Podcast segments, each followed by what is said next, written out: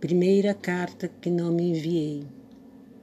Para conhecer a pedra, há que se mergulhar de ponta, como um peixe cego, como um aleijão, palavra desprotegida de pregos, descrucificação do eterno. Toda pedra é para sempre, assim como as correntes que me prendem ao vazio, nascido dentro de mim. Foi assim que me calcifiquei foi assim que nasceu este olhar pétreo. Agora entende a necessidade de amar e conhecer tudo que é estático, das imobilidades, de tudo que é fixo, do que não rola, que estacionou no tempo da indelicadeza, quando a pedra ainda era amor fragmentado.